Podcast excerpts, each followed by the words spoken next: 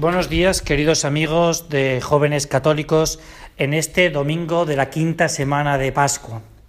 Hoy tenemos un pasaje del Evangelio muy conocido después de haber vivido estos días tan emocionantes en Fátima, en los que hemos podido estar junto al Papa Francisco en estas dos canonizaciones de los dos pastorcillos.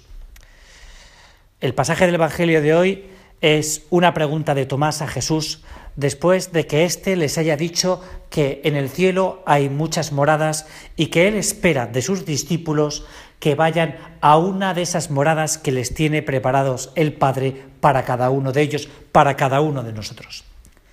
Y Tomás le pregunta, ¿cómo podemos alcanzar esa meta? Y Jesús se lo dice, yo soy el camino, la verdad y la vida para poder alcanzar la gloria del cielo.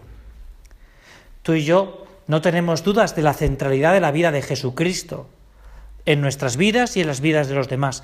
Pero, ¿dónde podemos encontrarlo?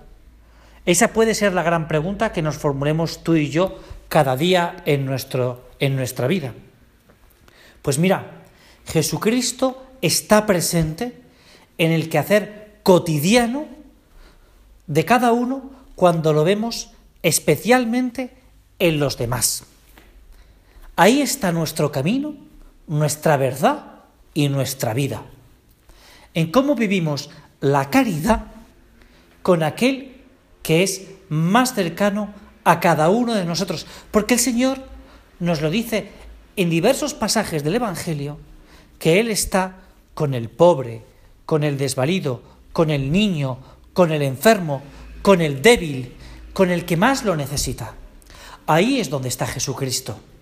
Ahí está nuestro camino, nuestra verdad y nuestra vida.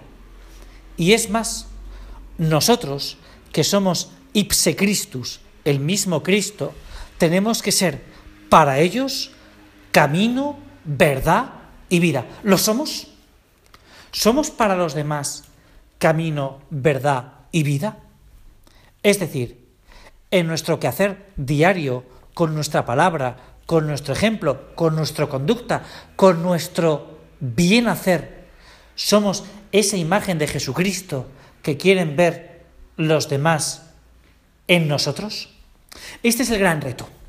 Este es el gran reto para ti que te consideras joven y que te consideras seguidor de Jesucristo.